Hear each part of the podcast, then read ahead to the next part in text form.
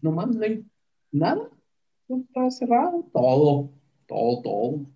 El sábado conseguir un bolillo fue un pedo, cabrón. Un puto bolillo. Todo, todo. El ambiente denso y pesado se cuela por cada hueco de tu armadura. Las sombras saltan de una esquina a otra y las paredes parecen respirar con cada parpadeo.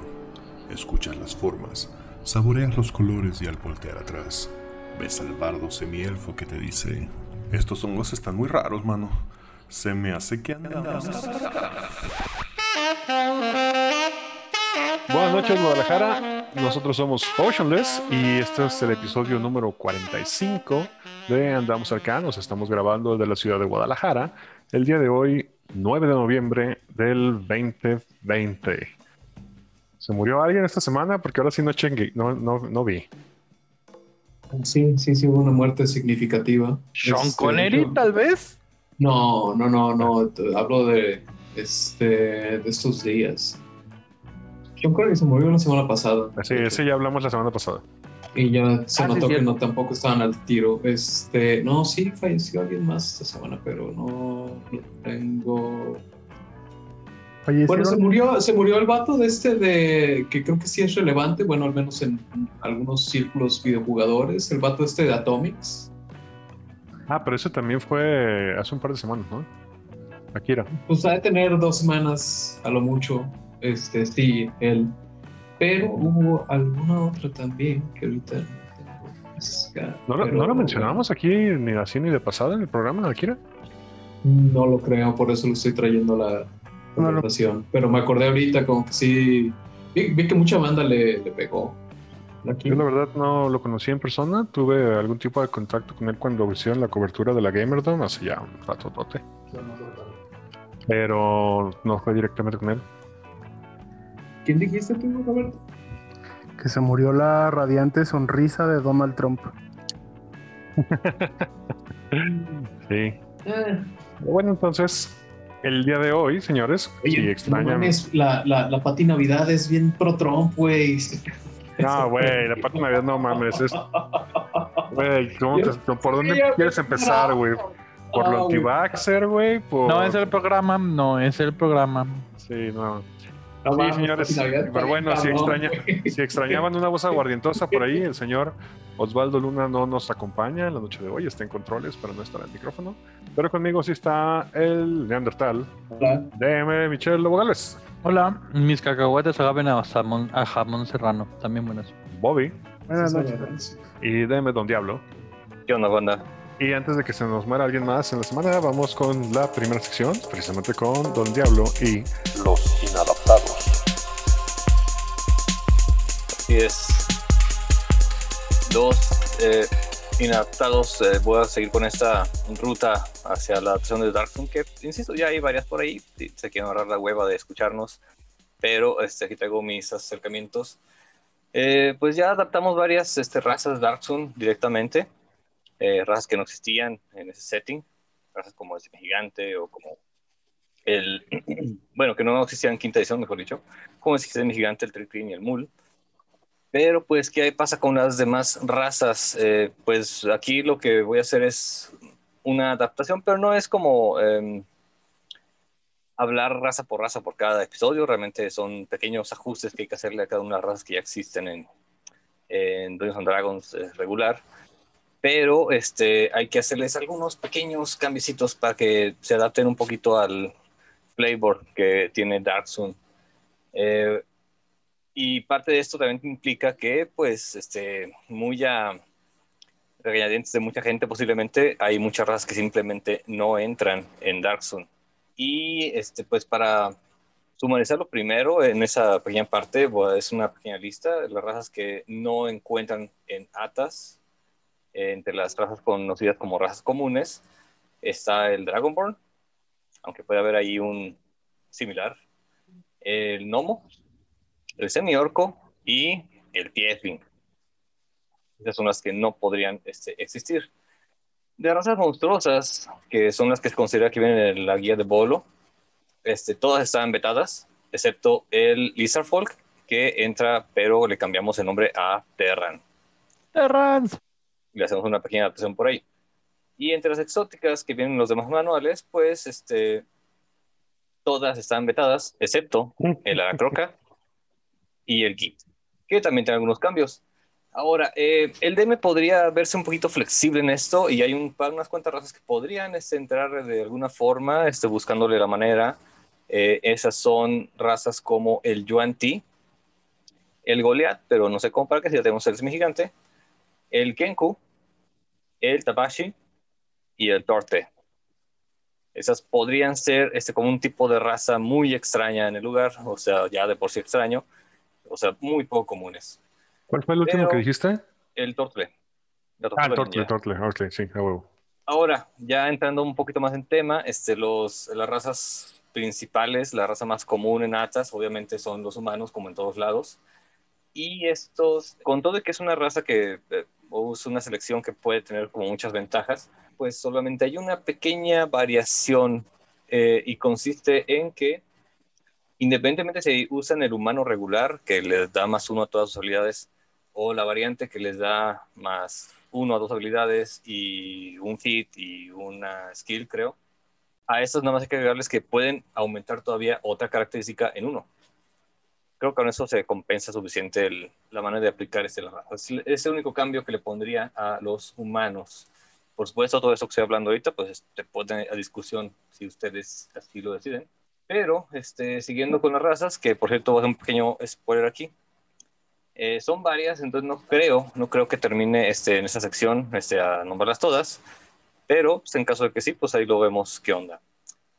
La siguiente raza es el Aracroca, Aracocra, perdón, que este, proviene del eh, Player's Companion de Elemental Evil, y sus rasgos se mantienen tal cual en la fuente original, pero se agregan un par de este, rasgos. El primero es una habilidad de atacar en picado, como lo hacía en segunda edición que básicamente eh, le permite que mientras tenga una lanza o jabalina o un arma de asta cualquiera, en la cual tenga competencia, y después de moverse 15 pies, puede usar su acción para hacer un ataque con ventaja.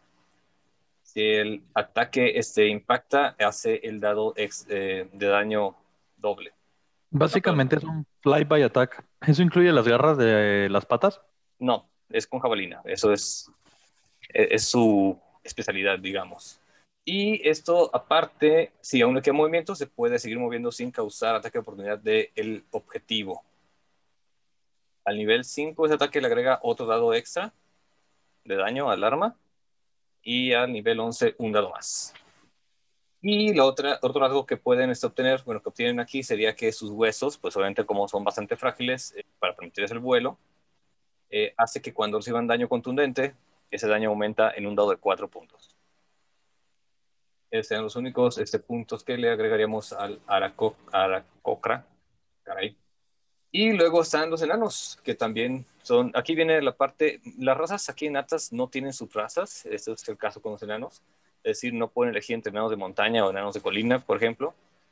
Y en este caso, el ajuste de características de los enanos cambia a más 2 a constitución y más 2 a fuerza. No tienen entrenamiento de combate, o sea que no tienen pericias, no tienen competencia en armas específicas este, tampoco tienen este, conocimiento de piedra, pero tienen este, dureza enana que hace que sus hit points máximos eh, aumenten en uno por cada nivel. Y además tienen este, su foco. Los enanos se imponen tareas a lo largo de su vida y pueden tener una tarea primordial que elige el objetivo de su vida o tareas más pequeñas que los van a avanzar en su labor diaria. Cuando el enano realiza algo que tiene que ver con su foco actual, le permite agregar la mitad de su bono de competencia a las tiradas de habilidad, salvación o ataque relacionadas con esa tarea. Como acción bono, pueden pasarle este bono a un compañero a 20 pies este, que esté realizando una acción que ayude en su foco. Un enano solo puede ponerse un foco cada día y debe tener una meta para toda su vida. Morir sin cumplir un foco el día o su meta en la vida hace que el enano regrese como un Banshee enano. Recordando, pues no pueden elegir otro tipo de enano más que enano para los que no sepan este, acerca de Darkroom, aquí los enanos este, les van a quitar toda la barba, todo el bigote, todo el cabello. Son completamente lampiños. De ahí pasamos a los elfos, cuyo ajuste de característica va a cambiar a más 2 a destreza, más 1 a inteligencia y más 1 a sabiduría. Y que al igual que los enanos no tienen su raza, y se les hace algunos cuantos ajustes. Los elfos son expertos corredores de las planicies, así que su velocidad base caminando es de 40 pies. No tienen eh, Fey Ancestry, o sea que no tienen la resistencia magia y todo eso que tiene por ser este Fey. No tienen la habilidad de trance, ellos tienen que dormir con cualquier, otro, este, cualquier otra raza. Y obtienen hojas de la tribu, que básicamente los eh, elfos que se reúnen en tribus tienen un tipo de arma en específico que pueden ser espadas, espadas largas, este, espada corta, arco. Y un elfo tiene competencia con el arma de su tribu y sus ataques con las armas tienen más uno al daño. Pero tiene que ser un arma hecha específicamente por un miembro de su tribu o por él mismo. Además tiene sentido del cazador que un elfo está solo o acompañado de elfo desde la tribu, agrega la mitad de su bono de competencia a las habilidades de sigilo y percepción, tienen su resistencia élfica, que es básicamente que están condicionados al clima extremo de Atas y tienen ventaja en salvaciones contra calor o frío extremos. Tienen además su carrera élfica, que pueden agregar su número de constitución a la cantidad de millas que viajan en un día. Adicionalmente tienen ventaja en salvaciones contra cansancio por marcha forzada. Y por último, sus piernas largas les permiten que en combate pueden correr, usar la acción de dash en inglés, como una acción bono. Esta habilidad se puede usar un número de veces igual a su modificador de construcción por cada descanso largo que tengan. Y esto los hace pues un poco este, diferentes del elfo este, común y corriente. De ahí pasaría a los halflings, que también tienen varios campos, este, cambios. Perdón. Este, los halflings acá no son los bonachones hobbits que todo el mundo conocemos de la comarca, sino que este, son básicamente tribus salvajes de caníbales que habitan en las pocas zonas eh, boscosas o selváticas del mundo de Atas. Yo creo que sí son, Chuy. Solo redujeron el aspecto de gusto culinario. Ajá, ahora son más, este, más eh, gourmets. Sus ajustes de característica cambian también. Tienen más dos a destreza, más uno a sabiduría y más uno a constitución. No tienen sus razas también. Y ganan los siguientes rasgos. Su ataque salvaje al golpear un, este, un golpe crítico con un arma, a melee, pueden agregar un dado de daño al arma y sumarlo al daño del ataque. Muy similar a lo que hace el semiorco en la forma regular. Tienen resistencia de la jungla, que es básicamente tienen ventaja en salvaciones contra veneno y resistencia. Ah, perdón, contra veneno y resistencia al daño de veneno. Adicionalmente tienen ventaja en salvaciones contra conjuros tipo conjuración, invocación, transmutación y necromancia. Y esos son los cambios del el Halfling.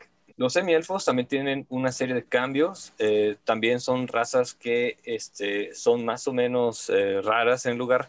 Pero a diferencia que en otros mundos de Dungeons and Dragons, aquí no tienen esta como esa discusión interna sobre si soy humano o soy elfo. No, ellos saben que son semielfos y simplemente tienen que sobrevivir como todo mundo, así que no se preocupan por este tipo de cuestiones y tampoco la gente suele rechazarlos por ser una u otra cosa. Lo rechazan por ser semielfos, simplemente. Los semielfos mantienen sus rasgos normales, excepto este, Fey Ancestry, y tampoco tienen su versatilidad de habilidades, su skill versatility. Eh, esas no existen aquí en, esta, eh, en este mundo y se cambian por algunas cosas que tengo a continuación, como vida de nómada, que básicamente les eh, da competencia en supervivencia y manejo de animales.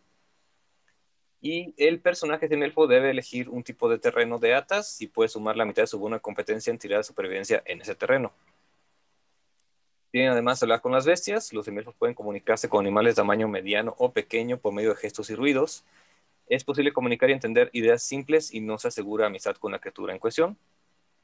Tomamos en cuenta que los animales este, o bestias comunes acá en Dark pues no son tampoco tan comunes. Y está también la afinidad con las bestias, que hace que un semielfo pueda llegar a entablar un vínculo con una criatura de tamaño mediano o menor, con una inteligencia 3 o menos. Requiere que la criatura sea joven y al menos este, una hora para entablar el vínculo.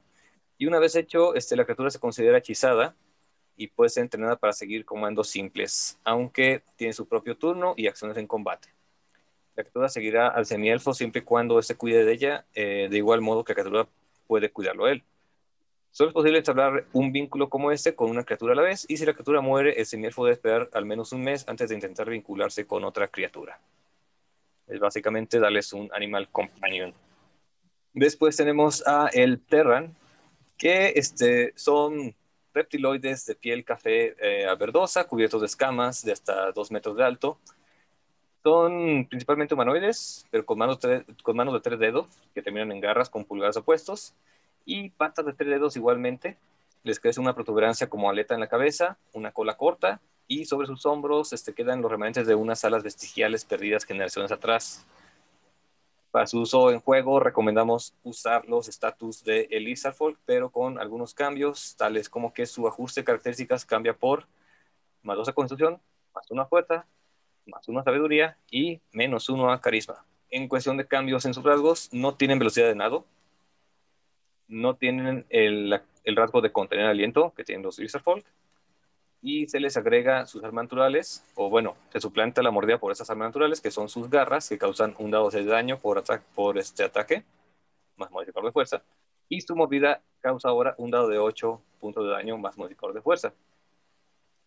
Se puede usar garra o mordida como parte de este, una acción de ataque usando su acción bonificada. Claro, se las tienen libres. Y su otro rasgo que eh, se le agrega es mandíbulas hambrientas, que es muy similar al de Lizard Fork, Lizard Fork perdón, este, que este, como acción bueno pueden usar una mordida con los instintos salvajes que aún se esconden en su interior. Si la mordida tiene éxito, causa daño normal, pero el Terran gana el doble de su modificador de construcción como puntos de vida temporales, como un mínimo de dos. No puede usarse otra vez rasgo hasta que pase un descanso corto o largo. Me gustan los Terrans. Hasta ahí la modificación del Terran. Eh, sería bueno este, ahora checar a los Git que este, los Gits los han de conocer este, por su origen desde Planescape y desde ay, el nombre de Spelljammer. Pero aquí pues pasó algo muy curioso. De entrada el Git lo pueden encontrar en el tomo de enemigos de Mordekainen. Y este, son humanoides mezcla, aquí en Atas, claro, son humanoides de mezcla eh, reptil y elfo, altos pero encorvados. Tanto manos como pies tienen garras, son una de las razas comunes senatas y aunque son usados más como esclavos o como tribus incursoras, este, son descendientes de los Git Yankees, que en un intento por conquistar Atas crearon fortalezas a las que accedían por magia este, de cambio de plano. En un ataque coordinado, los Gitzerai activaron una superarma sionica y como resultado los Git Yankees de Atas sufrieron grandes heridas mentales. Perdieron mucho su poder sionica, olvidaron quiénes eran y nació la raza Git de Atas para los rasgos que usaremos este, en los Gits en Atas, este, se toman como base los rasgos presentados en el tomo de enemigos de Mordenkainen, para el Git Yankee, con los siguientes cambios. Para empezar, no hay subrazas Git, por supuesto. Su ajuste de características es más 2 a fuerza, más 1 inteligencia, más 1 destreza y menos 1 a carisma. Sus armas naturales son sus garras que causan un dado de 4 puntos de daño más 1 de fuerza. Ganan en el rasgo de salto, Pueden saltar 20 pies como salto largo y 10 pies como salto alto sin tomar impulso. Y tienen este, una serie de poderes psiónicos vestigiales, parte de su herencia de Kid Yankee. El primero es controlar flamas, que lo ganan al nivel 1. Y este tiene el cantrip del mismo nombre, que viene en la guía de Sanatar. Y se puede lanzar sin componentes de ningún tipo, un número de veces igual a su modificador de inteligencia entre cada descanso largo. Tienen inteligencia menor al nivel 3 que pueden usar su acción para manipular un objeto que puedan ver en 30 pies, que no sea más pesado de 10 libras o 4.5 kilos. El objeto puede ser movido hasta 30 pies. No pueden este, manipular objetos que son sostenidos por una criatura. El objeto cae al suelo al terminar el turno si está suspendido en el aire. Al nivel 3 también gana el ataque balístico, que es una adaptación de un poder ciónico de segunda edición. Y pueden usar su acción para lanzar un objeto no más pesado de una libra, o sea, medio kilo, a una velocidad increíble. Si es usado como ataque, el objeto cuenta como arma en la que el Git tiene competencia. El ataque causa tantos dados de 8 como bono de competencia tenga el Git y tiene este, un alcance de 60 pies. Una vez usado ese eh, rasgo, no puede ser usado hasta que se complete un descanso corto o largo. Entonces, a un nivel. ¿Estás diciendo que a nivel 3 tiene dos dados de 6? De 8. De 8, dos dados de 8. No mames. Lo máximo que puedes llegar con esto es cuando tienes tu bono de competencia de más 6 y serían 6 dados de 8. Pero es a un nivel muy alto. Esos niveles tienes cosas que hacen cosas peores. Por lo regular. Digo sí, pero ahorita en niveles bajos es, es el arma perfecta escondida en cualquier lado. Sí, de hecho, porque puedes tomar básicamente una piedra este, que está tirada en el suelo, una cuchara, cualquier cosa. Y por último, al nivel 5, ganan el poder de proyectar fuerza, que básicamente concentran eh, su mente para empujar una criatura o objeto hasta a 60 pies, o sea, un rango de 60 pies. Es usado contra una criatura, esta debe hacer una salvación de fuerza. El, la salvación es 8 más su este, modificador de competencia, más su modificador de inteligencia, o sufrir este, 2 dados de 6 puntos de daño, más un dado 6 por cada punto de armor class por arriba de 12 que tenga el objetivo y ser empujado 10 pies o la mitad de daño si logra salvación y no ser empujado. Un git debe, completar un descanso largo antes de usar este rasgo de nuevo. Y esos son los gits. Este, de aquí solo me faltaría eh, técnicamente este, el Dragonborn, que en cuarta edición existía el Dragonborn en este, Dark Sun. Se traduce como una raza llamada Dry pero este, pues lo que único que hacían era poner el nombre de Dry. Aquí tendríamos que hacer varios cambios este, muy particulares, creo yo, porque los este, Dry eh, son básicamente una raza creada por un rey ya convertido en dragón, pero no solamente dragón, sino un dragón muerto viviente, que este, decidió crear una raza de servidores que tuviesen su imagen y semejanza, y surgieron los Dry en dos este, como generaciones, una más inteligente y otra más salvaje. O sea, ¿son dragoncitos muertos vivientes? No, están vivos completamente, solo que los creó un dragón muerto viviente. Ah, y se ven igual, es que dices a su imagen y semejanza, ¿se ven muertos vivientes y no lo están? ¿O tan feos, pues? No, más bien, imagínense un Dragonborn, pero como más flaco, este, de un hocico más como pico, casi casi, y con este, algunas capacidades o, eh, ¿cómo se dice? Sí, unas capacidades o aptitudes para la magia principalmente hasta ahí básicamente no, no, he hecho obviamente una adaptación del Dry este, como tal porque no existía esa raza en segunda edición este, como personaje elegible, sean como criaturas. Creo que venía en algún libro que no me acuerdo cuál era y no tengo chance de buscar. Eh, pero este, esas son como las... Eh, la, creo, que la adaptación que tendría que hacerse este, de forma rápida tendría que ver cómo modificar un poquito sus puntos de atributos y quitarles, sí señor, quitarles el arma de aliento. Y sería cosa de cambiárselo por algo más. Pero sí, esas son las este, razas faltantes aquí en Atas. Creo que nada más este, sería que el DM considerara si las demás este, razas que habían mencionado antes, el Dry sería de las que están en consideración del DM, el Tabaxi, el Yuanti, el Kenku, el Goliath y el Tortle, si alguna de esas pudiera este, encajar en su campaña en sí las razas permitidas que estamos haciendo esta adaptación serían humanos, enanos, elfos, semielfos, halflings, aracocras, terrans, gits, muls, semigigantes y tricrins. Oye, Chuy, eh. ¿en algún punto hablarías también de las clases en Dark Souls en quinta? O sea, clases, ¿cuáles sí se pueden y cuáles no? Sí, sí, lo haría. Este, sería un, poquito el objetivo. Este, he estado pensando esas cosas. He visto adaptaciones, por ejemplo, que implican que el templario, por ejemplo, una clase eh, común en Atas en segunda edición y en, en cuarta estaba, este, se pasa a un Warlock. Ah, por ahí va mi pregunta de cómo sería un Warlock acá en, es, El camino que siguió Darkson en cuarta edición. Ah, sí. Sí, era el templario era un warlock que tenía un pacto con el rey hechicero. Ajá, entonces ahí lo que sería era quitar este los casi sería quitar todos los pactos y crear nuevos con base acá este señor hechicero que sigas, pero dejaría un problema que se supone que los reyes hechiceros no tienen como el poderío para extender su magia a todo el, toda la, la región de Atas. Entonces, un Warlock o un Templario que llegara a una ciudad donde no es su rey hechicero el que rige, posiblemente perdería poderes. Y eso pues, sería medio La verdad, no me acuerdo bien cómo venía explicado. Pero a mí el que se me hace más interesante ver cómo acomodar es el gladiador. Porque el gladiador. un montón de variantes dentro de una sola categoría. Sí, sí, sí. Este, y el, el, problema es con el gladiador, por ejemplo, es que una de sus mayores ventajas es que tiene competencia en todas las armas. Pero eso en una época cuando el gladiador, bueno, cuando se usaban los, eh, las casillas de pericia en armas. Exacto. Entonces, o sería implementar un sistema de, casillas de pericia que ya por ahí dice uno, pero está como muy complejo para utilizarse tal vez, este, o se hace una clase con otras, otros rasgos muy, muy diferentes, pero que se note una diferencia entre un guerrero, pues.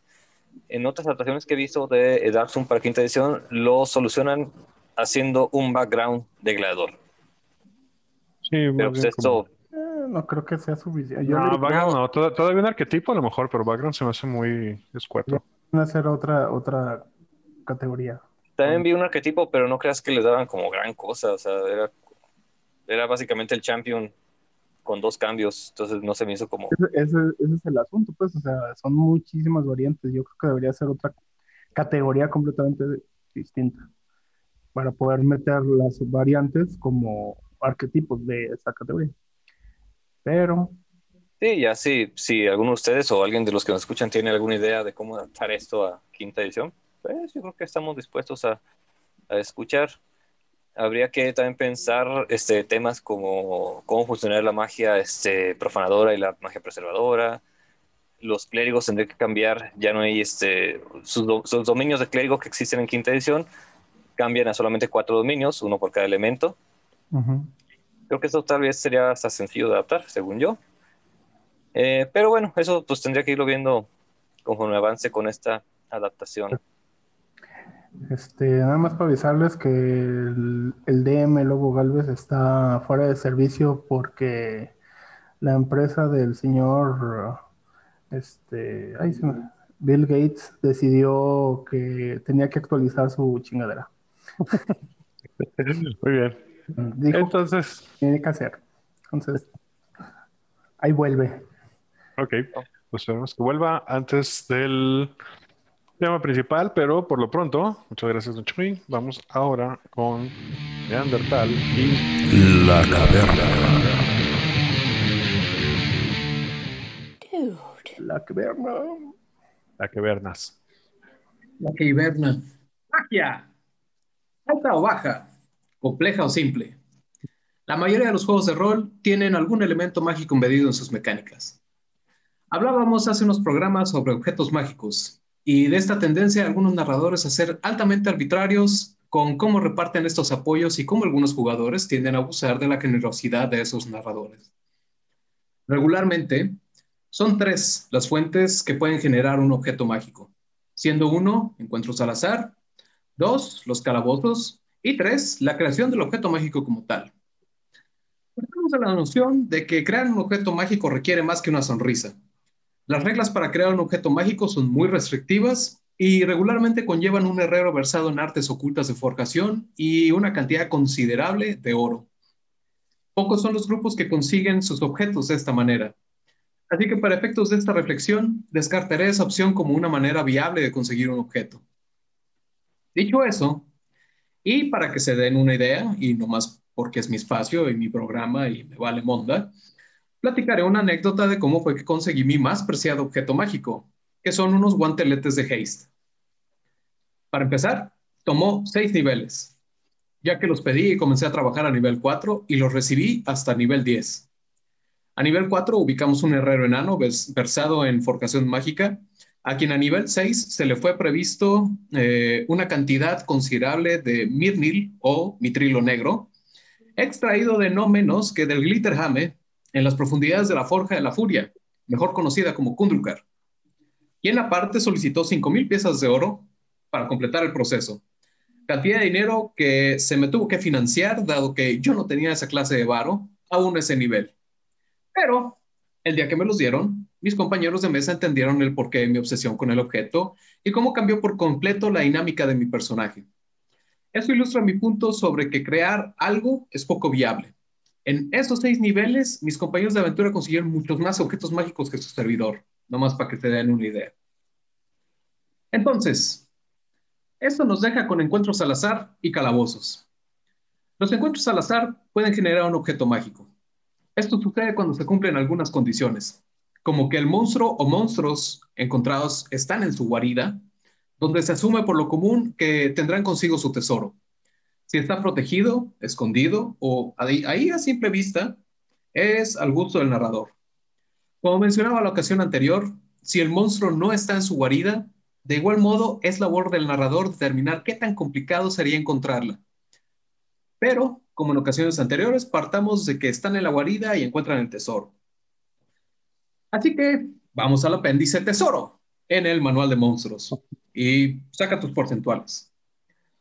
Digamos que se derrotaron a 40 enanos, y digo aquí 40 porque es el mínimo que se encuentra, uno, vamos a ver por qué. Y estamos dentro del 50% de encontrarlos en su guarida, lo cual nos da tesoro tipo G, como punto G. Este encuentro genera cuatro objetos mágicos y un pergamino. Según las reglas, se hace una tirada para determinar si es el objeto como tal o un mapa. Ojo, sacar un mapa no está mal, banda. No sean huevones.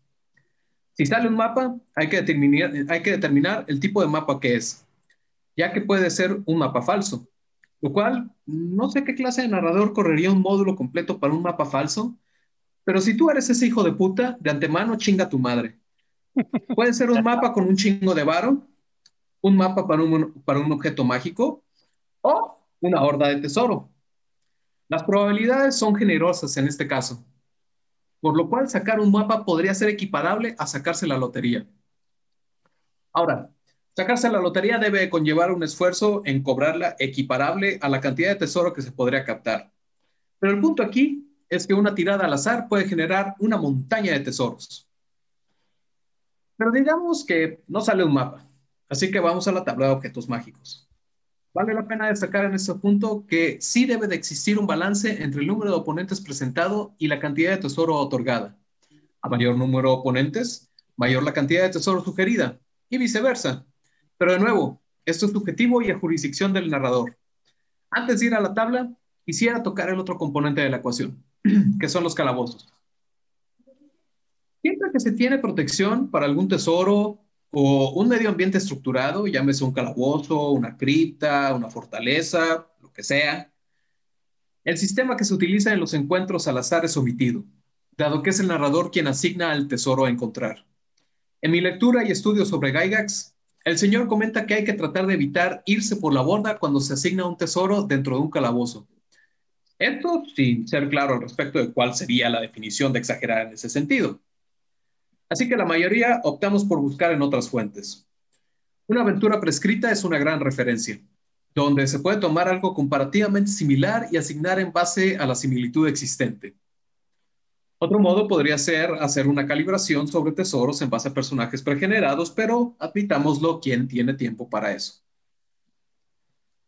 El principio básico del calabozo es la cantidad de cuartos dentro de la estructura la cual es directamente proporcional a la cantidad de tiradas para tesoro que se realizan durante la exploración del mismo. Asumamos, para efectos de esta conversación, que será un calabozo pequeño, el cual cuenta con 40 cuartos. Yo no sé qué onda con los 40, pero así es como está narrado. La probabilidad de que exista un tesoro en un cuarto es de 20%, contemplando 15% con monstruo incluido o 5% sin monstruo alguno. Matemáticamente, 20% de 40 es 8. Así que digamos que hay tesoros en 8 cuartos y un 75% de probabilidad de que contengan monstruos, lo cual nos da 6 criaturas, 8 tiradas de tesoro, 6 de ellas con monstruo, 2 de ellas libres. Y asumamos que se encuentran 6 de los tesoros de las 8 oportunidades presentadas, dado que no es automático encontrar todo. Siempre existen las trampas y escondites secretos para ocultar los objetos. Entonces, tenemos seis tiradas de 13% para obtener tesoro mágico, de las cuales cuando son otorgadas por un monstruo se tira dos veces. Las probabilidades de sacar algo en dos tiradas de 13% es de 24%. Bajo esas condiciones, existe al menos un 80% de probabilidad de obtener un tesoro en una de seis tiradas. Creo que estas son muy buenas condiciones de éxito. Y por pura definición, son mucho mejores que las probabilidades de obtener algo que en un encuentro al azar. Así que, de regreso a la tabla de objetos mágicos. La tabla en sí creo que es congruente con una expectativa real, desde la perspectiva de que pociones, pergaminos, armadura y armas hay muchos, pero anillos, varas y objetos misceláneos son menos comunes, por lo cual solo representan 25% de las probabilidades. Retomando lo expuesto anteriormente, un calabozo similar producirá tesoro en base a su extensión, mientras que los encuentros al azar lo producen en base al tipo y cantidad de monstruos.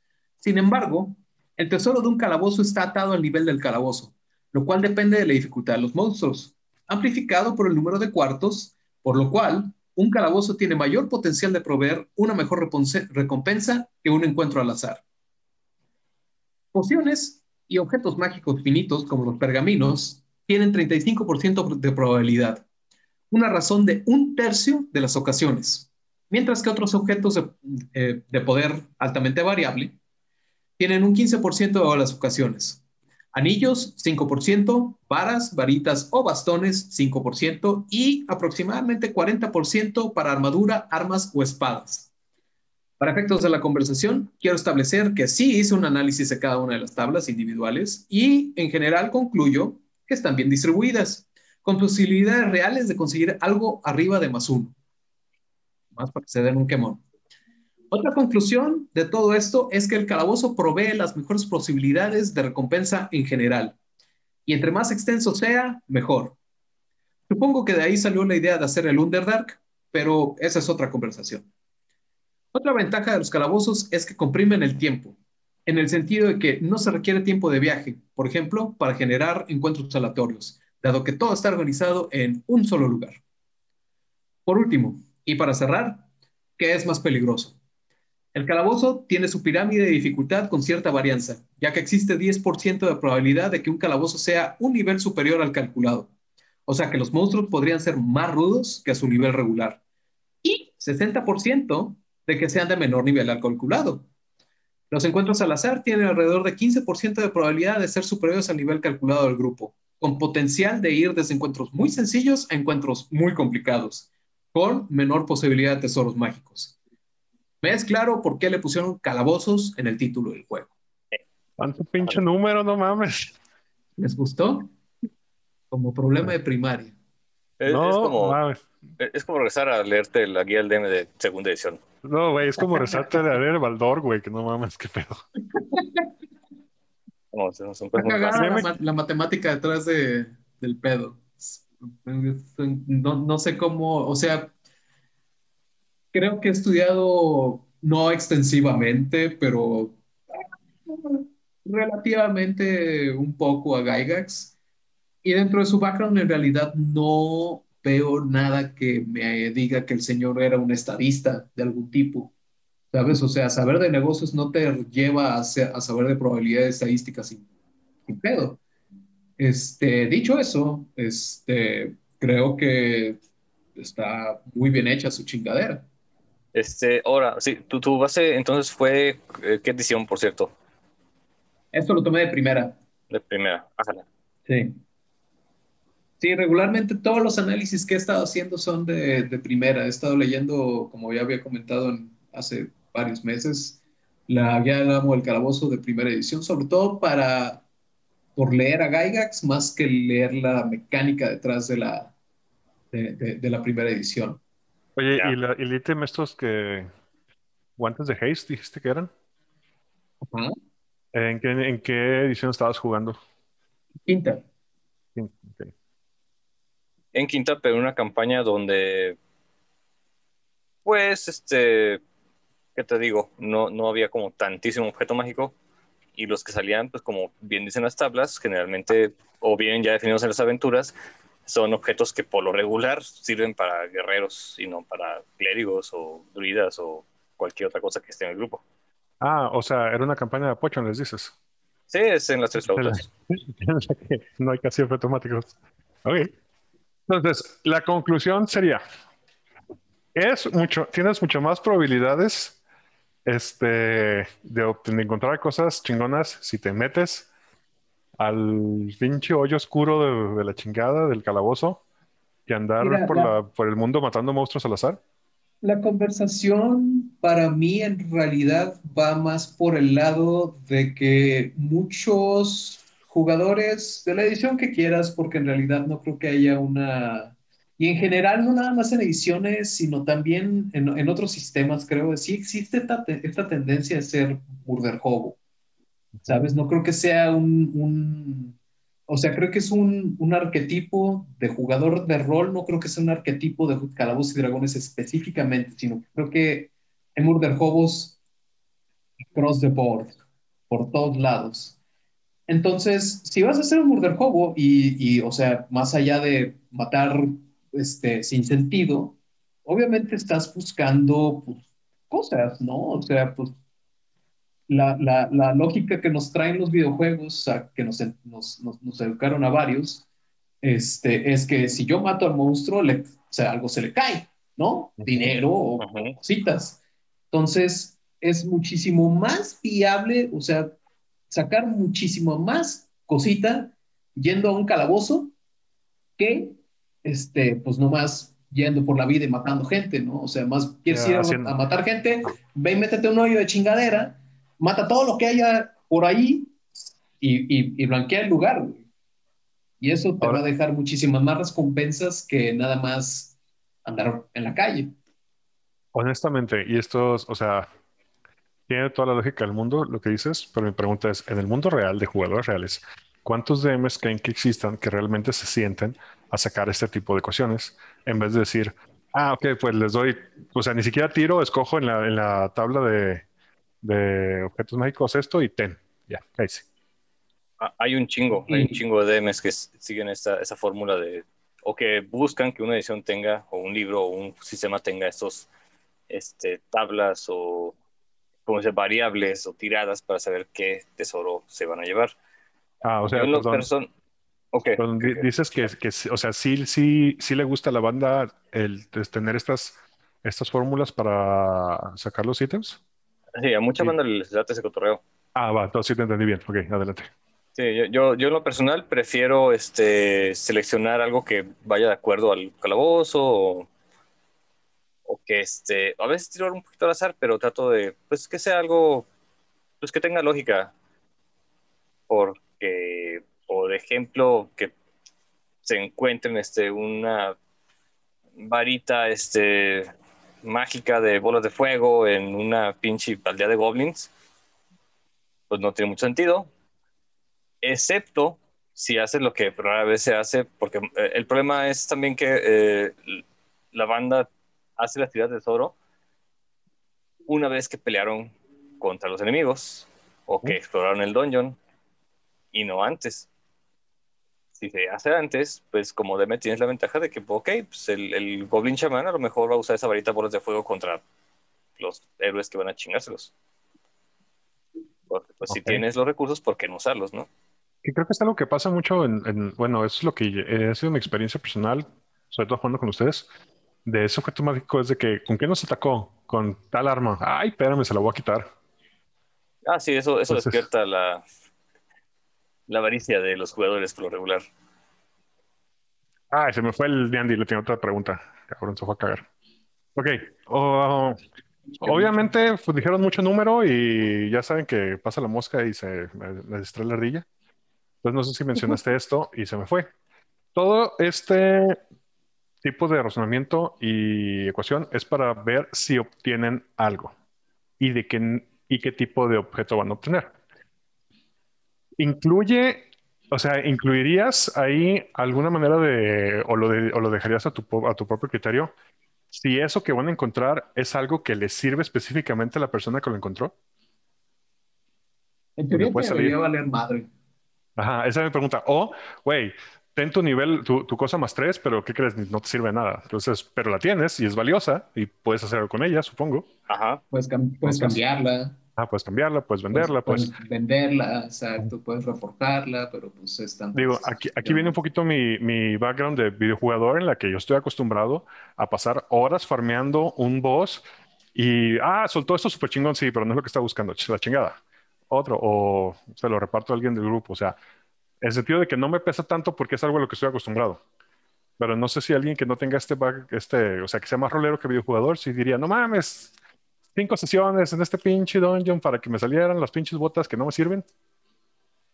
Eso es, eso es real, eso es, eso es muy, muy real. O sea, creo, si ha sido un calabozo, debes de saber, calabozo o lo que sea, como ya mencioné, puede ser cualquier tipo de... Si vas a ir a aventurarte a un espacio o un medio ambiente estructurado, tienes que saber qué vas a ir a buscar. Lo que salga extra, no te puedes quejar, pero, o sea, regularmente es ok, vamos a ir a buscar la espada maldita para romper el, el, este, el maleficio, ¿no?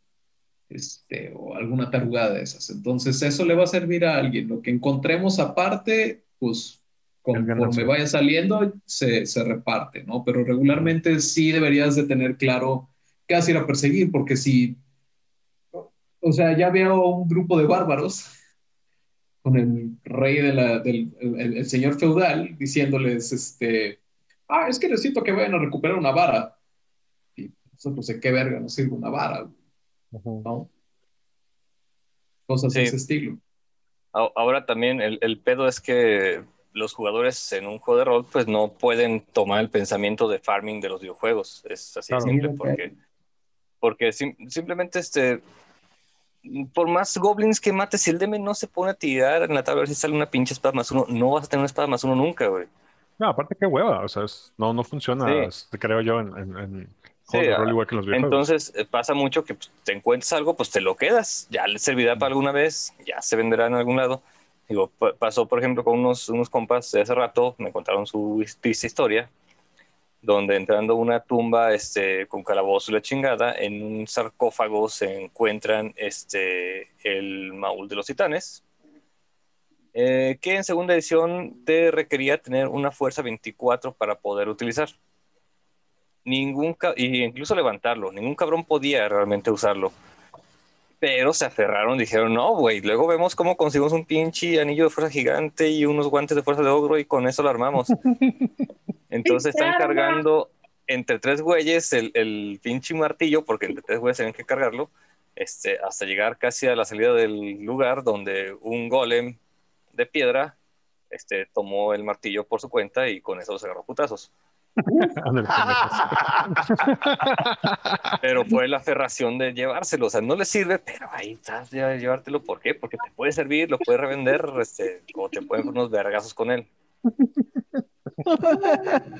Finísimo.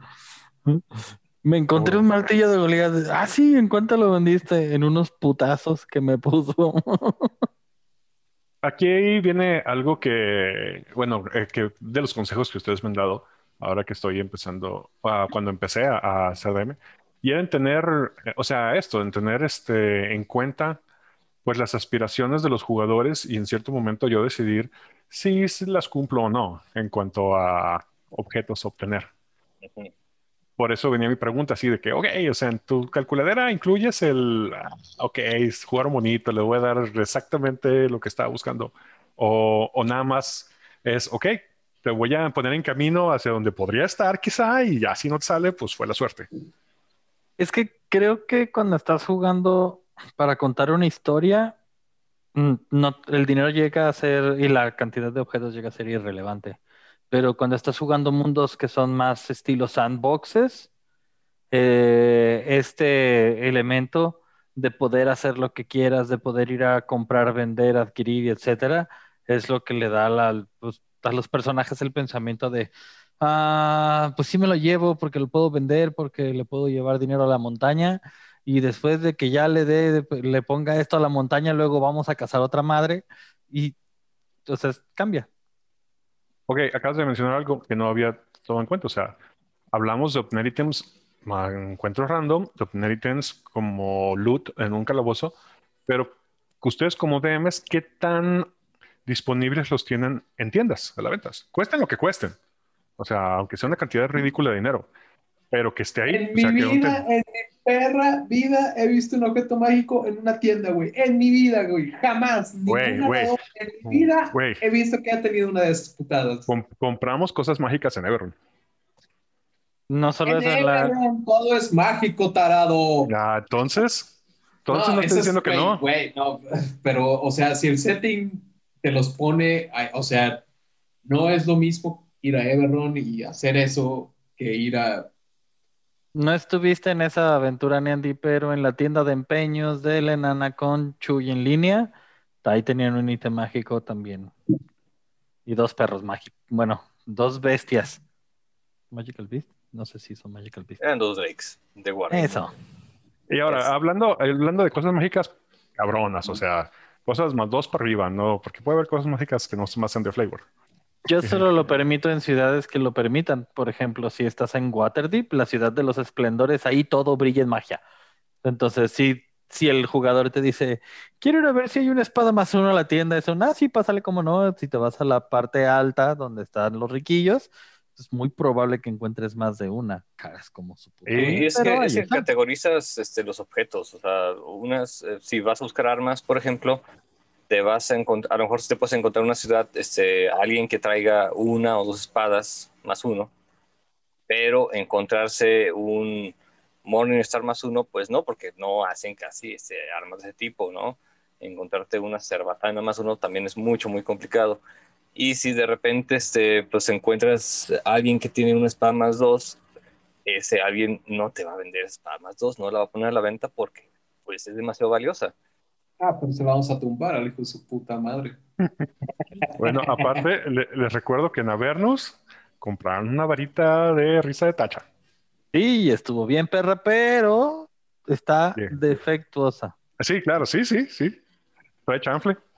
O sea, se puede vender, ya depende mucho cómo quieras hacer tu campaña. Si tu campaña decides que no va a haber quien te venda este, objetos mágicos en la calle, pues simplemente no va a haber, o va a haber muy pocos.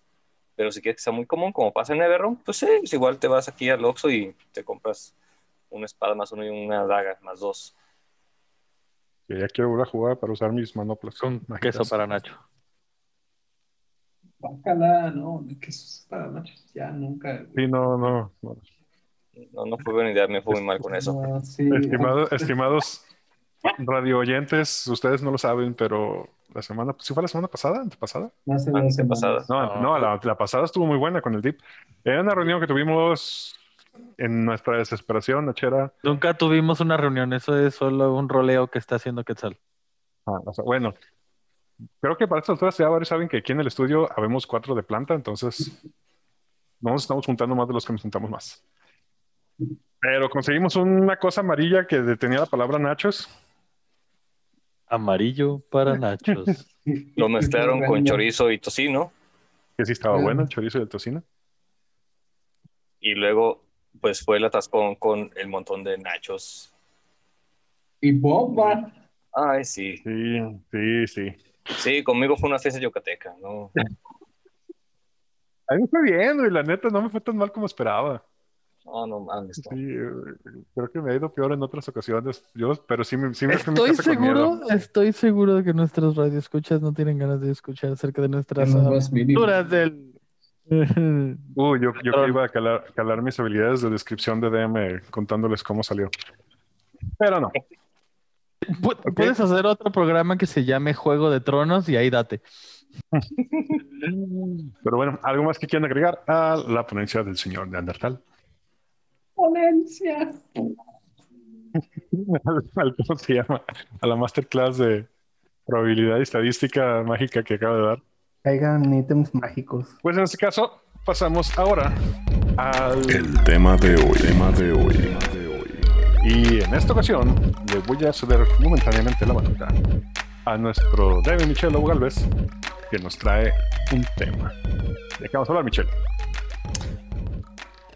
El título es Top 10 Movies High Fantasy Live Action Aventura con Magia y Criaturas Fantásticas. En Spanish. Ajá, con todo y todo. Y el chiste es que de eh, ver si podemos lograr en esta sesión sacar por lo menos un top 5 de con que tengan estas categorías, que sean high fantasy, que sean live action, que sean de aventura, que tengan magia y criaturas fantásticas. Para refrescarles la memoria, les voy a traer 14, les voy a decir 14 en lista, y de ahí podremos abrir la discusión con toda tranquilidad. Una, cosa eh, antes, una cosa antes, rápidamente nada más, defíneme High Fantasy. Más rápido que multirrazas, este, eh, magia, ya sea de interplano, Señor de los Anillos, High Fantasy. Ah, no, no, incluimos el Señor de los Anillos ni nada relacionado con Tolkien en este conteo porque todo el mundo sabe que son los mejores, entonces, pues, pero no sé si que, quedó claro acerca de qué es High Fantasy. Multirrazas, mucha magia o dragones. creo que más bien idea sería que, que no es, pero creo que eso me lo se ha respondido sobre la magia. Que no es nada que esté en el futuro, creo. Bueno, lo veremos, que creo que también el tiempo no es. Voy a mencionar 14 películas y ya hablaremos de esto.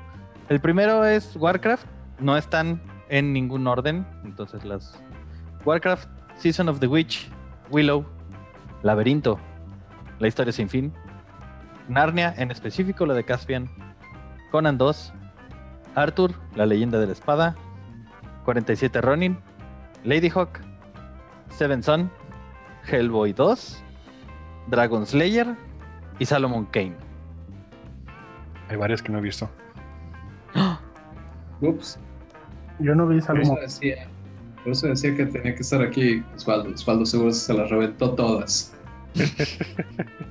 Pero partiendo de aquí, estos son solo ejemplos. Creo que ahí primero que nada rompemos eh, Hellboy 2 es atemporal porque es en el futuro pasado medieval high fantasy, entonces no importa. ¿De dónde es en el pasado? Hellboy 2 es, eh, es, perdón, las razas, la raza de de los elfos es más bien una raza high fantasy. Sí, pero la película no.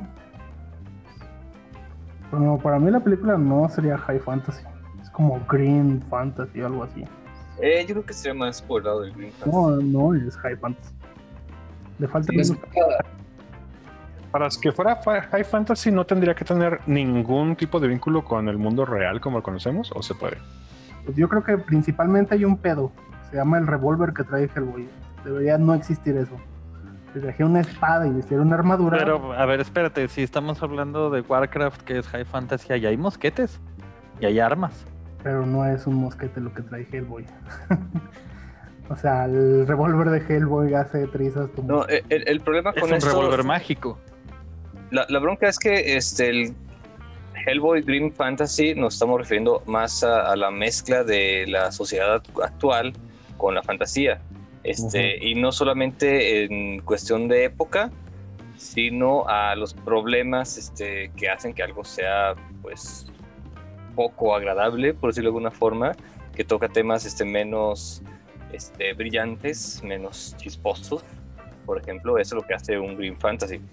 Que de todas maneras, muchas películas de fantasía, que a lo mejor, de hecho, algunas están por ahí mezcladas en la lista que mencionaste, entran también en el Green Fantasy.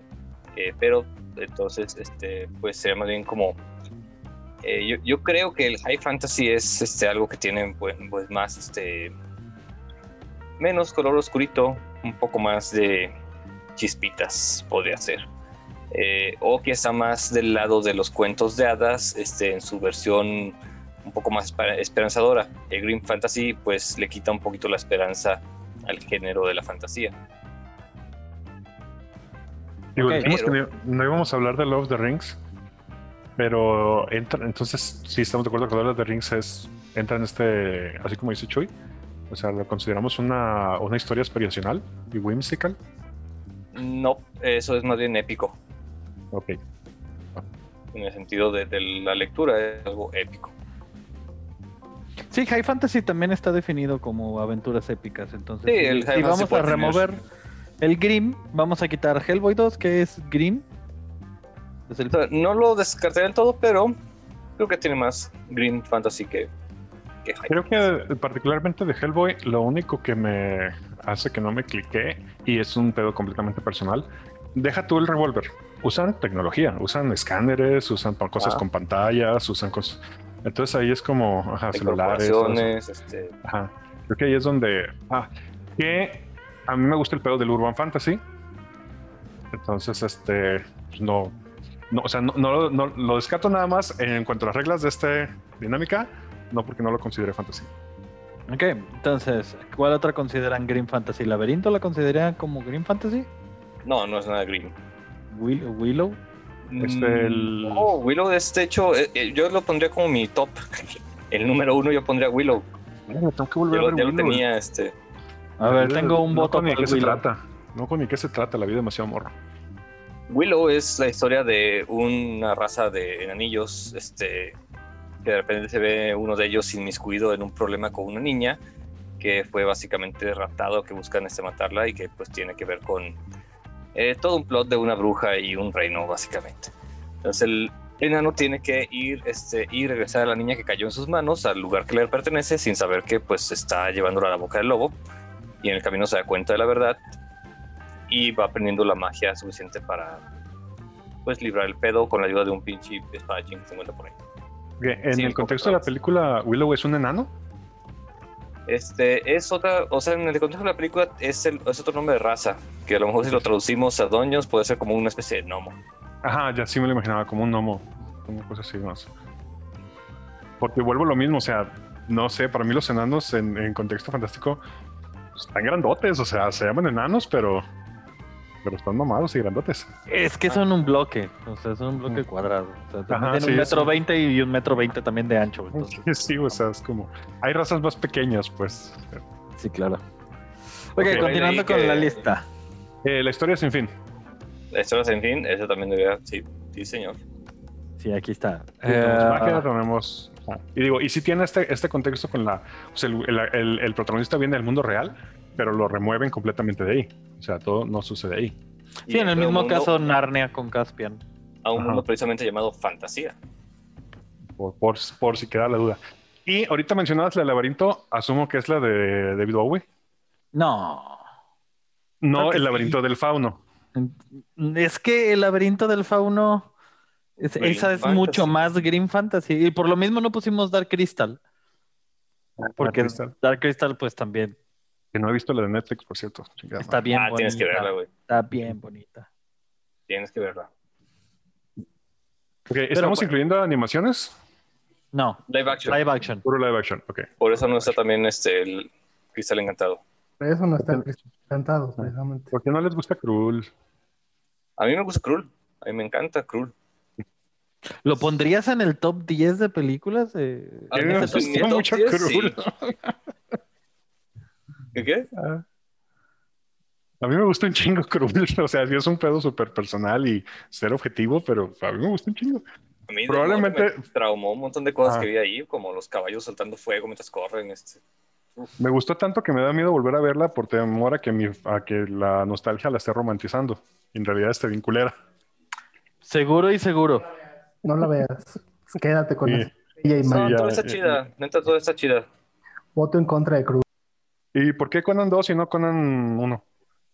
Yo tampoco vi eso, pero Ese sí fue de chango, no me acuerdo cuál fue la justificación acerca del por qué Conan 2. Yo, yo sé también- por qué yo no tiene más elementos de fantasía que Conan 1. Conan 1 tiene más elementos de este, espada y brujería. Y la 2, la neta, es que tiene más elementos de fantasía, incluido el hecho de que se genera una party, un, un grupo de, de aventureros. Aventureros. La neta, muy similar a Dungeons and Dragons. Ah, güey, ¿y no- pondrían la película de Calabozos y Dragones con el hermano Wayan? ¿Cuál Dijimos top de 10. los leones? Dijimos top 10. Dijimos top 10. Por No, no, favor. no. Ninguna de las cinco de Calabozos y Dragones caerían en el top 10, lamentablemente. Depende el top 10 de qué. En un top 50, Ah, bueno. posiblemente. Top no 10 en de el cosas top- que no debieron haber existi- existido. Top 10 de películas de Dungeons and Dragons que no debieron existir. Eh, Top 10 de maneras de cosas que no debes hacer con tu licencia. Joder una licencia. Sí, podemos hacer un top 10 de películas que jodieron la licencia, güey. Estaría Mario Bros, estaría... Dungeons- Si, en este, si en este momento al- alguien dijera, se está haciendo una nueva película de Dungeons and Dragons, ¿se emocionarían o no? Están en plática desde hace como 5 años de que viene otra y hay ahorita pláticas de una serie para Netflix en live action. Este, no, no me causa emoción. Yo, ahora sí ya ahí hasta, hasta no ver, hasta no ver. Netflix solo me da un poquito de esperanzas, pero no mucho. Creo Solo que, creo que me emocionaría más una, la posibilidad de una adaptación live action de la caricatura de Calabozos y Dragones. Eh, Como el de- comercial que hubo, Ajá, como el comercial de carros. estaba chido. Sí, güey, la neta es- La neta, si, fuera- si hubiera sido México, sí me hubiera, hubiera dicho, quiero ese carro. ¿Regresamos al top 10 o qué onda? Bueno, échale. Ay, pero, pero. Otra de Este, las mencionadas Espera, era. espera, espera, antes de que sigan. Vi un. Este. Se supone que la adaptación que está haciendo Netflix es la de este comercial. O sea, quieren traer la serie de caricatura Oh, a live action. Y ese es el proyecto de Netflix. Olo, Oh, wow. Oh, lo vergo. Lo cual, de todos modos, no me llama nada la atención. Ah, a mí sí. Sí, sí. Sí, la verdad. Pinches Vamos ansias. a ver. Este, Si sí o si no. Otra, aparte, antes de seguir, perdón. dale, dale. Este, ¿quién es el este, anfitrión de Jeopardy? No tengo ¿Quién idea. es Alex Trebek? Porque acaba de fallecer. Ah, No, bro, no, brother. qué triste. No, no, No yo mames, nunca. ese, ese don estuvo ahí toda la vida, güey. Sí, claro. No, ahí sí. Pero mal, esa güey. era la celebridad que... Que falleció Sí, la la, semana. la de la semana, sí. la celebridad que cayó en la semana. Sí, exacto. Pues, qué mala onda, señor Trebek, no lo conozco, o no lo, no lo ubico. Yo solo ubico su programa. Ok, esto ya lo habíamos hablado en pues alguna sigamos, plática fuera del micrófono, más no recuerdo que dijimos, si Lady Hawk, Sí está en la lista. Sí, Lady Hawk, super sí. Por ejemplo, estamos hablando del top 10. Eh, de- ¿en qué punto la pondrías? Ya tienes... eh, Chuy ya dijo Willow va por el primero. eh, dice, ya, yo le pondré en el primero. Ay, güey, neta. Eso, Le- Chuy. Lady Hawk en el primero, No, no, no, Willow. Willow. Willow, Willow. Chuy puso Willow en el primero. Y Híjole. Lady Hawk, ¿dónde la pondrías tú, Chuy, por ejemplo? Lady Hawk, este, yo creo que pondría tal vez en un sexto lugar. Nunca fui muy fan, se me hace muy buena movie si tiene los elementos que requiere la, la fantasía, es el- la alta fantasía, pero es muy cuento de hadas si no me aporta tanto como, como Willow o como Laberinto, que es incluso más infantil Laberinto, pero, pero sí, yo la pondría hasta, un- hasta el número 6, la neta. Y creo que me la pensaría tal vez un poquito con las demás, ya viendo ver cómo se comporta esto. Híjole. Muy bien. A ver, dime ver. otras de la, li- otras de la lista. Eh, de, de arriba abajo una vez más. Warcraft. Eh, y por, espérate, espérate, antes, antes que, este, ¿por qué no compartes tu pantalla para ver esa lista? Ey, saldría una mejor, O, o ¿verdad? pon- o ponla en el chat, aunque sea así, para verla ahí. Ah, también. Bien Para no tener preparados, que se ve Para no tener que dejar de ver tu rostro. Fue medio a quemarropa el asunto. Supongo. ¿Cuál, Lo- cuál- ¿sabes cuál- qué es lo- cuál es, perdón, ¿cuál es la última película que fueron a ver al cine que entra en esa categoría? Verga. La última. Warcraft. Warcraft, creo. La, ay, la de, la de el Rey Arturo, pero la de, ¿cómo se llama este cabrón? Que- Arthur, la leyenda de la espada. No, no, no, ajá, la de Guy Ritchie, ¿entra? Sí, of course que sí. Yo digo que sí. Eso es sí. alta fantasía, más, más, que, más que Arturo, la leyenda de la espada, Sí, tiene más de fantasía que la leyenda artúrica, creo yo. Ah, ya. Y yo creo que esas tendría, a mí me gustó un chingo, la verdad. Y eso que le saqué la vuelta, si Chan- cuando Chango oiga esto se va a acordar que durante mucho tiempo le hice el feo, a pesar de que era de Guy Ritchie, pero hasta... Sacrílego. Y, y de que si eres fan de Charlie Hunnam también. Ah, creo que de él solo, o sea, tengo que, pero, o sea, no voy a ver una película nomás porque esté él. O sea, es como un extra chido, pero no es así que me hook para mí. Hablábamos la semana pasada de actores clase A. Él es Ajá. clase A ya. Mm, no creo. No. Está al nivel de Pascal. Por eso salieron en esa película que Mm. yo esperaba mucho de ella, pero que qué mala estuvo. ¿Cuál? La de cuatro fronteras, tres fronteras. Verga, güey. Era, sí, esa verga que tenía Es- potencial, güey, pero carajo, qué ¿Esa es mal original de Netflix? termina, güey. Ah, sí, sí. un casting super cañón y no va Sí, en Netflix, güey, están está siendo volado, güey. O sea, hay películas originales con muy buen casting y no están buenas. güey. Por eso temo por el pinche calabozos, güey. Las series tampoco han sido así de. O sea, tienen vara para producir, seguro, pero quién escribe, quién hace el showrunning, todo este rollo, creo que es un. O sea, en- hace cinco años tenían muy buena curaduría, que era cuando traían el Punisher y el Daredevil y todas estas cosas que estaban produciendo, la neta, estaban muy bien escritas, muy coherentes, bien producidos, todo chingón. Y de, de repente empezaron a decir, bueno, ¿y qué tal si mejor hacemos animación, güey? Y dejamos chingaderas, que hacemos pura chingada. Es pura mamada, cabrón. Sí, no sé, güey. ¿Han visto, están viendo la de Zeus? Hablando de... Acabé de ver. Está buena. Ya no he empezado. Ya tienen el, la lista en su WhatsApp, por cierto. Sí, la ando checando. Ok, va. Ok, eh, pero bueno, ya nos salimos. Este, ¿no incluirías en esa lista leyenda? ¿Cuál leyenda? ¿De Tom Cruise? Sí. ¿Cuál? Diablo Cruz Tote con los, con los cuernotototes. Yo lo había propuesto. No, si no está en la lista no fue mi culpa. Pero yo sí dije de esa y de Lady Hawk. Porque para mí son, está- son, No la son- recuerdo la leyenda. son como de la misma época de mi vida, la de Laberinto y Leyendas, como creo que las vi el- uno detrás de otro en, al- en alguna permanencia voluntaria. No es, no es como tan buena, pero sí está chida. Sí tiene los elementos. como un año antes una de la otra. Pero sí, Willow, en primer lugar, de verdad, no me. Yo, yo, yo diría. De esta lista, creo que el laberinto le parte su, le parte su madre a Willow. Fácil. Yo también voto por el laberinto. Yo Ok. diría ver, Laberinto, Conan 2, Warcraft, 47 Ronin y Lady Hawk. Y porque no he visto varias de estas también, uno y dos, este, la historia sin fin, qué chingados. O sea, sí, No, cámara, que pero no, nada más. Sí, ¿cómo no? ¿Cómo Ay, no, no mames, güey. Está bien Eh, chido. tiene todo. Tal vez es No, lo más, te- más fantasy que tiene lo tenemos ahí. suyo, pero ah, ah, bueno, sí, sí, en esos, ah, no sé. Ándale, ¿qué está pasando? Ay, cabrón, ¿qué está Ah, pasando? cabrón, pedo. Ah, ok. Perdón si, si les brincó eso, perdón. Eh, ahora la, la pantalla ha sido compartida y un grid ha aparecido. Estamos en el viendo la- grid estamos poniendo quién dice qué dónde y la pantalla sigue relampagueando. Así que. Para que vean que seguimos rol, estamos haciendo una tabla. Porque, why not? Porque una de las pestañas de tu Chrome dice e-fucked. ¿Qué te importa, güey? Este vato agresivo. A ver, yo he puesto la mía. Ahí les va la mía. Sos. ¡Ey! Eh, en primer lugar. Ah, cabrón. Ajá. ¿Qué haciendo? No estoy hablando. No sé, yo creo que no, yo creo que sí ando poniendo la historia de fin fin en primer lugar. La historia sin primero? fin, en primer lugar, Ajá. neta. Ahí es la que a mí Oh, más me, más me ha gustado. No digo que es la mejor, es la que más he disfrutado. Sí, al final de cuentas creo que es muy subjetivo. Porque también digo, este.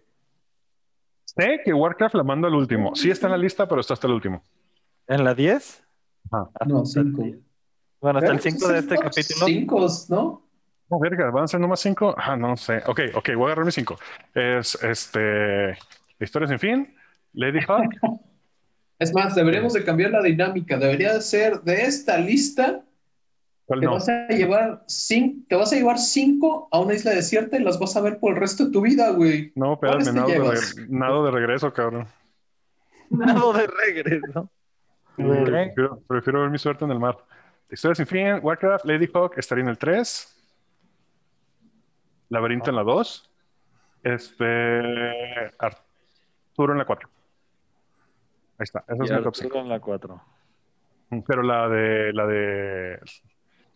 La de. ¿Cómo dijimos? Ah, ¿cómo La no? Ritchie, que no Guy es Ritchie. esta.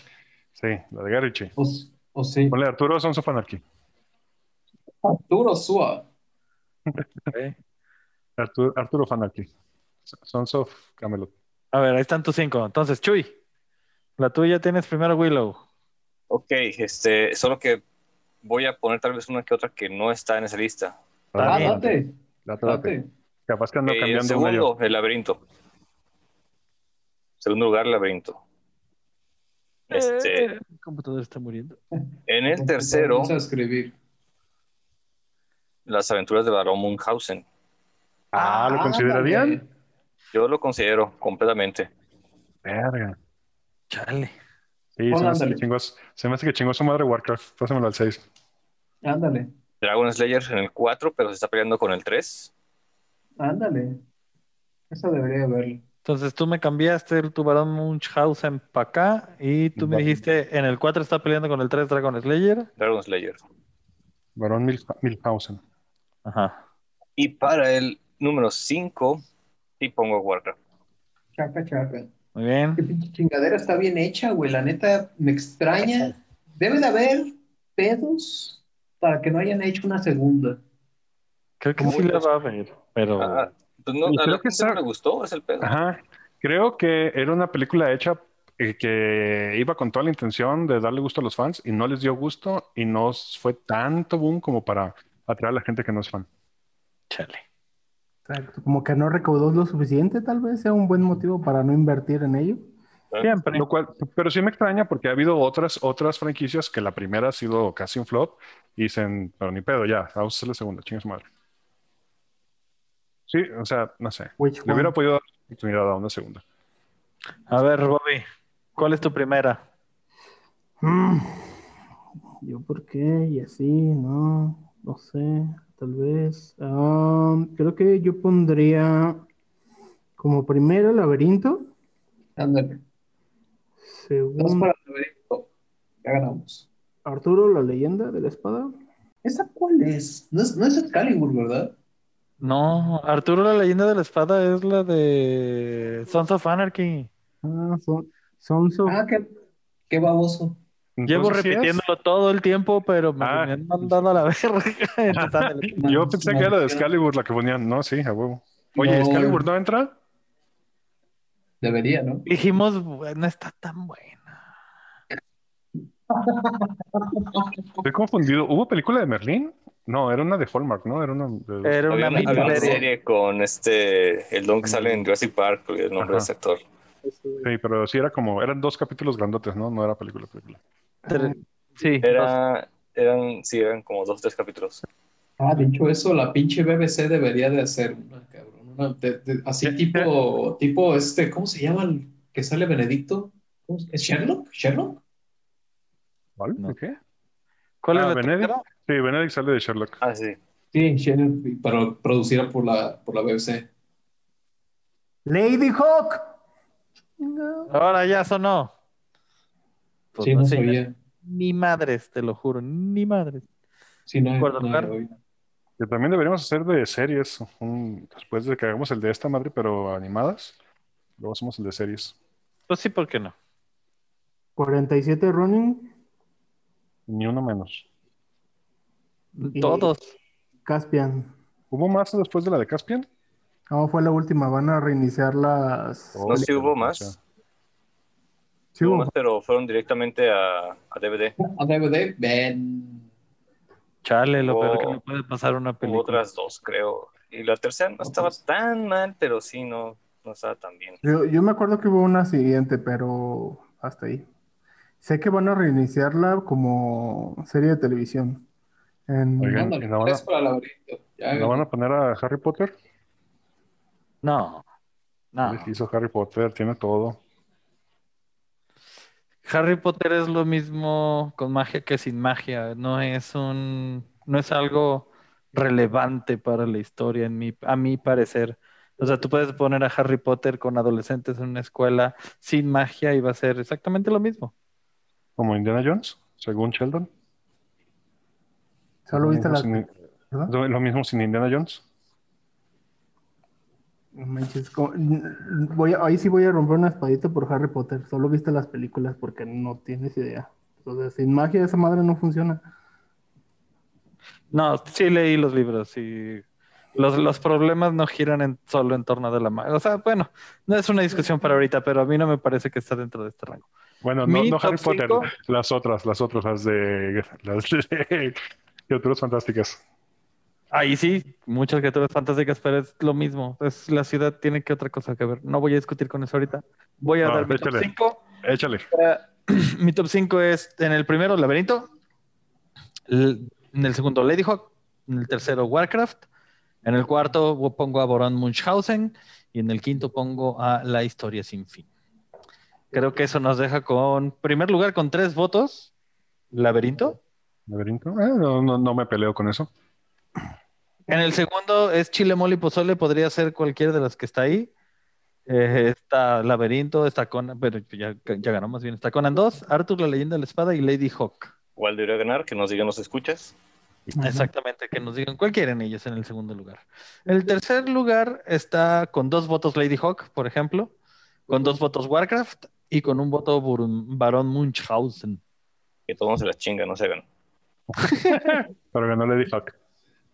En el cuarto lugar tenemos a Dragon Slayer, 47 running, dos veces con dos votos, eh, un voto para Baron Munchausen y Arthur, la leyenda de la espada. Y por último, en quinto lugar tenemos Warcraft, Lady Hawk, Baron Munchausen, Caspian y la historia sin fin. No, pues ahí sí que decida la gente. Que nos den sus comentarios cómo les gustó que termine este top 5. Que nos digan por qué Michelle Pfeiffer puede patear a Warcraft el día que quiera, aún a la edad que tiene hoy, hoy en día. No, Michelle Pfeiffer, es cierto. Siempre se me olvida. Saying. Pues bueno. Entonces, el, el, o sea, estamos en, en, el consenso de que Laberinto es la mejor película de toda esta es la que más no, es la que más nos, tiempos. Es la que más nos gusta. A nosotros, este. Excepto a mí. Ah. Pero, pero bueno, podemos, eh, digamos, en hay, hay, hay, un punto nada más por el cual Willow le gana al laberinto. Y es que el laberinto es, tiene más elementos musicales. Willow no tiene ni un elemento musical y se va directamente a la historia y por eso está más chida. Y no es que tenga algo en contra de Dave Bowie en su musical, neta no, para nada. Pero pues, este... Te cagan los musicales. más chido. Este, ¿qué? Te cagan los musicales, güey. No, no, neta no me gustan musicales, pero pues si me pongo a checar la historia, este, veo, disfruto más la historia sin musicales, de una onda de fantasía, que con musicales.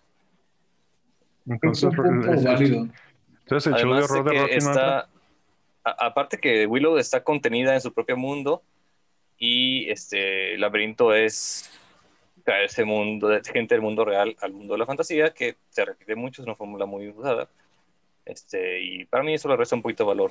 Prefiero que tenga su propio mundito. Nadie, nadie mencionó la película de He-Man. Está muy. Este es que se cuenta Pulp. He-Man es Pulp. Que dijimos que. pedos de culto, cabrón.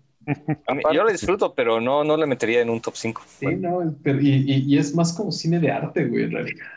¿Pero de cuál arte, cabrón? No, no, perdón, a mí sí no me gustó nada, no, ni de morro. Creo que es de las pocas veces que yo de morro que consumía lo que me pusieran enfrente en la pantalla. Sí dije, güey, ¿qué es esto? sí, yo sí dije, ¿qué clase de Jimán es esto? Pero pues bueno. Exacto. Y obviamente esa Navidad era lo que había de juguetes, He-Man, y dices, ay, cabrón, no mames, qué feos están. Porque me regresan mi tortuga la película? Recuerdo es particularmente el, el orco. Un juguete. No recuerdo si había he que se pareciera a Dolph Lundgren. Pero bueno, aquí parece que no le estábamos diciendo a Osvaldo que también desde las allá, lejos donde está, dije la suya, pero no contestó. Entonces nos quedaremos con la duda. Asumo que estaremos haciendo nuestro top, whatever, de las ahora de las animadas. Y en su momento, ¿cuál otro había dicho yo? De las series. ¿Series? series. Ajá, creo que estaría interesante. Hay un par de series bastante buenas que vale la pena revisitar. Pero por lo pronto, así queda nuestro top 5. También puede ser interesante checar un top de sagas. Un top de sagas. Porque yo aquí no, no, meto a Narnia en este top porque es una saga y no una sola película. En el entendido de que cual, como saga se le permite tener una entrega que otra mala, si en general en global es, bueno. Sí, creo que sí. ¿Debe estar Conan aquí o no? son dos. Yo no pero bueno. Pero, bueno, e-, ese es tema para otro episodio. Por el día de hoy se nos acabó el tiempo. Y me despido. El día de hoy estuvo conmigo Bobby. Cuídense. Vean. tal? Adiós. se cortó y vi que seguía moviendo la boca, Perdón, Bobby. Ah, no pasa nada. Eh, vean las películas y, ya, y, y, nos digan qué opinan. este, el Neandy. ya dije adiós. Sí, como que se me, trabó, se me trabó el audio aquí bien raro. Deme, Michelle Lobo Galvez. Simón, ese yo, bye. Deme Don Diablo. Yo, banda. Ben Willow. Sí, voy a ver, voy a ver. Esa va a ser mi tarea esta semana. Voy a ver Willow. y hace mucho que no decía esto, muchachos. Entonces los dejo con lo siguiente. Tengo ganas de hacer pipí. Bye. A ver si me lo presta el señor Torres. Y yo soy que se revuelve diciéndoles. Ya, cabrón, ya no se están muriendo. ¡Torres! Sí, ese es chiste robado de los geekos. Geekos, patrocínanos. Ellos, ya podrían, creo. Sí. yo he patrocinado a los geekos. Yo sí, he puesto mi, dolarito en PayPal. Que no se devuelvan tu dolarito. Pues no les llegaba nada, güey. Por eso no nos patrocinan. se lo chupaba PayPal. Pues bueno, adiós.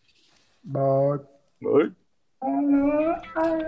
No olviden seguirnos en todas nuestras redes sociales, en Twitter como arroba potionlessmx, en Instagram como arroba potion.les, sigan las aventuras de la ronda en nuestro webcomic www.potionless.com y vean nuestras partidas en nuestro canal de YouTube con el mismo nombre. Oh, oh, oh. Posa tú. Bueno, ¿qué pedo? ¿Carritos? Pues, eh, déjenme ver si entro. Seguro. Ah, pues, Pero bueno, sí, sí, me voy a desconectar porque tengo que, este... Lo haces desde el teléfono. A otro lado.